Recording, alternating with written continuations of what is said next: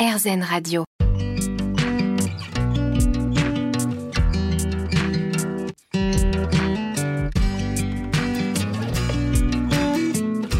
L'instant présent Aurélie Godefroy.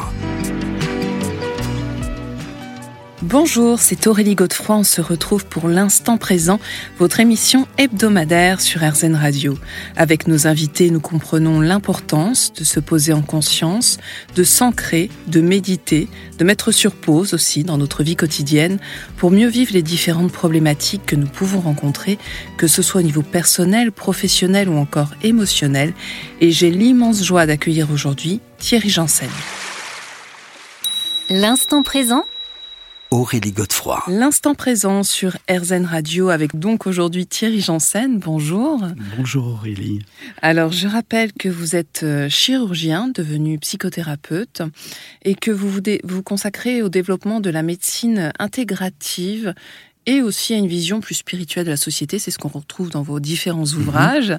Et aujourd'hui, vous venez vous, nous présenter le, le petit dernier qui s'intitule Inventer des rituels contemporains pour vivre dans un monde incertain et Dieu sait qu'on en a besoin.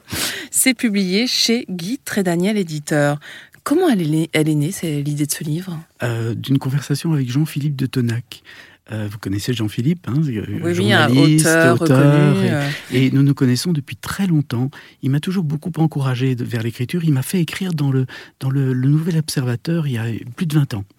Et, euh, et puis euh, récemment, il me téléphone et il me dit Est-ce que tu te rends compte que pendant le premier confinement, quand tu méditais tous les soirs, j'ai fait ça pendant 45 soirs d'affilée, quand tu méditais avec tous ces gens sur Facebook, tu as instauré une sorte de rituel contemporain. Mmh. Et en fait, j'avais jamais envisagé les choses de cette manière-là. Et en discutant avec lui, il y a tout un, un livre qui, qui s'est déroulé dans la conversation. il m'a dit, mais tu dois l'écrire. je dis, bon, ben, on va le faire. Et voilà, ça a donné ce, cet ouvrage. Alors, on va revenir euh, plus en détail justement sur, euh, sur son contenu.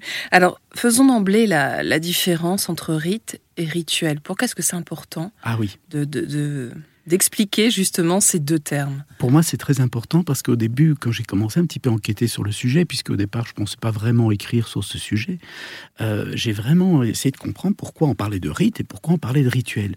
Déjà, l'étymologie des deux mots est différente, mais en même temps, euh, et, dans mon expérience, c'est bien clair, le rite, il répond à un besoin, il mmh. émerge face à des besoins, et, et il répond à, un élan de l'être. Oui, c'est une nécessité C'est une hein. nécessité. Et c'est au niveau euh, collectif, dans les sociétés, mais aussi au niveau individuel, dans nos vies personnelles. Après, le, rituel, il permet de manifester le rite, d'en mm. faire quelque chose de concret, à travers des gestes, à travers des, des, des, procédures. Hein. Mm-hmm. Et en fait, je trouve qu'il y a un très bon, un très bon exemple de ça, c'est le baptême tout le monde connaît. Hein, le rite du baptême, c'est un des grands rites des églises chrétiennes qui, a, qui répond au besoin d'intégrer euh, des nouveaux venus dans la communauté, de manifester un engagement vis-à-vis de cette communauté, de partager des valeurs communes à cette communauté. Ça, c'est le besoin. Mhm. Mais chaque communauté, chaque église, que ce soit les protestants, les catholiques, les orthodoxes, vont ritualiser le baptême mm. autrement. Mm. Même l'âge du baptême peut changer d'une église à l'autre. Mm. Et là, on a un bon exemple de l'articulation entre le rite et la façon de le mettre en mouvement à travers le rituel. Oui, c'est ça. En fait, on entend que le rituel, c'est plus poser des actions où le corps, justement, est vraiment ah euh, partie prenante. Hein. Et la présence de l'être. Voilà. Hein. Et, dans le livre, je, me permets, sans, vouloir juger ou, attaquer, mais de montrer que finalement, il y a beaucoup de, rituels aujourd'hui qui ne sont plus suffisamment habités. Mmh. Et notamment, en tout cas, c'est l'expérience que j'en ai eue plus souvent qu'à son tour, euh, dans l'Église chrétienne, euh, moi j'ai grandi dans une famille catholique, il y a beaucoup de, rituels qui ne sont pas habités par, mm. par les, gens qui les pratiquent. Euh, le cœur n'est pas ouvert, c'est juste dans la tête qu'on y mm. réfléchit. Ni la conscience d'ailleurs. Les gestes ne sont pas habités par l'énergie qui mm. devrait les, les, les mettre en mouvement, et du coup la conscience n'est pas très présente. Or, ce qui caractérise le rituel, c'est un acte posé en conscience. Hmm. C'est ça qui caractérise vraiment un rituel. Oui, ce que vous dites, hein, c'est tout à fait cela. Oui, le rituel est une mise en scène consciente du rite. Il est chargé du symbolisme et de ce fait, il constitue un langage plein de sens. Absolument.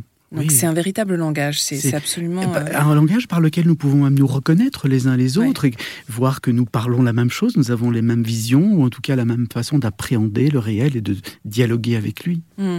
Et ce que je trouve intéressant dans ce que vous dites, c'est qu'en fait finalement, euh, les deux ne sont pas dissociés, à la limite, ils se complètent, c'est-à-dire que les rites sont transmis et partagés à travers des rituels qui permettent de les propager et de les faire perdurer. Absolument. Voilà, c'est une espèce de, continuité et, comme qui ça. rentre dans une forme de tradition alors hein, qui se transmet de génération en génération. Tant que ils sont utiles, tant que le rite répond à un besoin. Parce que s'il n'y a plus de besoin, ben, le rite va disparaître. On se retrouve dans quelques instants, Thierry Janssen. L'instant présent Aurélie Godefroy. L'instant présent sur RZN Radio, votre émission hebdomadaire, avec aujourd'hui Thierry Janssen qui publie Inventer des rituels contemporains pour vivre dans un monde incertain. C'est chez Guy Daniel Éditeur. Alors, Effectivement, là, vous avez pris euh, l'exemple du baptême, Thierry, mais est-ce qu'on doit forcément suivre un chemin religieux on va dire spirituel pour inscrire des rituels dans notre vie Du tout, du tout. Euh, des rituels sont partout dans notre vie. Et on, parle de, rituels laïques. Personnellement, ce mot laïque, je m'en méfie un peu parce que ça devient presque une religion en lui-même. C'est une autre forme de, de, dictat et de croyance. Mais les rituels infusent partout dans nos sociétés. Et effectivement, au niveau de, l'organisation des États, il y a des grands rituels. Les, cendres que l'on va porter de, Simone Veil au Panthéon, par exemple, c'est un grand rituel mm. qui rassemble, qui, qui donne des valeurs communes, qui permet de manifester quelque chose, de se reconnaître dans une société à travers ce qu'elle va manifester. Donc, euh, l'élection des présidents, les rituels qui est autour de la prestation de serment, autour de la, la prise de fonction dans les ministères, tout ça, c'est ritualisé et c'est important que ça le Oui, oui, parce qu'en plus, ça crée vraiment du lien. Et comme vous dites, euh, ça sacralise aussi la vie. Absolument. C'est-à-dire que ça met des intentions dans ce qu'on est en train de faire, et du coup, ça donne une valeur à ce qu'on est en train de faire. En tout cas, on a conscience de la valeur que l'on apporte au geste. Et vous expliquez que c'est une nécessité biologique. Alors, pour plusieurs raisons. On l'a évoqué tout à l'heure rapidement, mais j'aimerais qu'on y revienne parce que c'est vraiment important. Euh, ça répond tout d'abord aux besoins de sens, et c'est vrai que, euh, d'ailleurs, le titre de votre livre euh, le reflète, hein, des rituels pour vivre dans un monde incertain. En ce moment, c'est compliqué quand même. Ah oui, et ça ne m'étonne d'ailleurs pas. C'est ce qui est ressorti d'ailleurs de la conversation que j'avais avec mon ami Jean-Philippe de Tonac, que finalement, ce rituel que j'ai instauré par ces méditations quotidiennes, 45 jours d'affilée durant le premier confinement, ça ne m'étonne pas qu'il y ait beaucoup de monde qui ait rejoint Facebook à ce moment-là. Parce que dans l'incertitude où nous étions, le rituel, la rencontre et la façon de, de, procéder en faisant quelques exercices physiques inspirés du yoga, du qigong, et puis en se posant dans une méditation, dans une contemplation qui apaisait le mental, qui permettait de se recentrer, de se ressentir dans ce noyau de l'être. Mais tout ça, euh, ça, rassurait énormément. Mm. Et ce qui, moi, me fascine, parce que bon, j'ai quand même ce passé de médecin, de chirurgien, c'est qu'aujourd'hui, on comprend pourquoi euh, ça rassure énormément parce que ça agit au niveau de notre, notre cerveau. Mm. Nous avons dans le cerveau une petite zone qu'on appelle le cortex singulaire antérieur et c'est un véritable détecteur de sens. Mm-hmm. S'il n'y a pas de sens à ce que nous vivons, ce cortex s'agite, s'active et il génère une sensation de stress et de l'anxiété. Et pour ça, il est important que nous ayons des repères, que nous puissions donner un sens, une signification à ce que nous vivons et aussi une direction. Parce que le sens, c'est non seulement la mm. signification de ce que nous vivons, mais ça donne une direction à ce que nous mm. sommes en train de mettre en place. Et du coup, euh, si nous n'avons pas la possibilité de faire ça, nous vivons de tels stress que nous ne pourrions pas penser sainement, euh, agir euh, avec discernement et prévision. Donc il est important de donner du sens. Le sens est un besoin essentiel.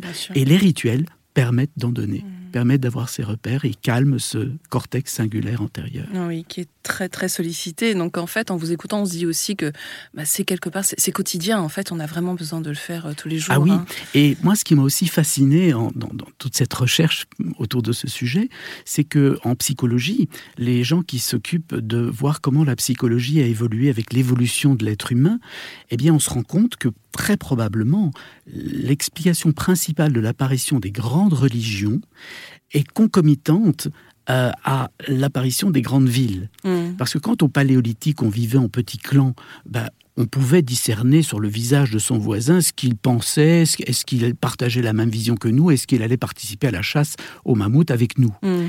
Mais quand on a commencé à se sédentariser au bord du Nil, de l'Indus, de l'Euphrate, et que des villes sont apparues, ben là on était beaucoup plus nombreux. Et on ne pouvait plus être rassuré quant aux intentions des uns et des autres. Donc, en ritualisant ensemble, Mhm. on partageait des intentions communes, des visions communes. On savait qu'on allait ensemble construire la cathédrale ou le temple, qu'on allait ensemble aller à la chasse ou réparer les digues quand le fleuve avait débordé. Et du coup, la société pouvait se construire avec une forme de cohésion et de projet commun. On se retrouve dans quelques minutes.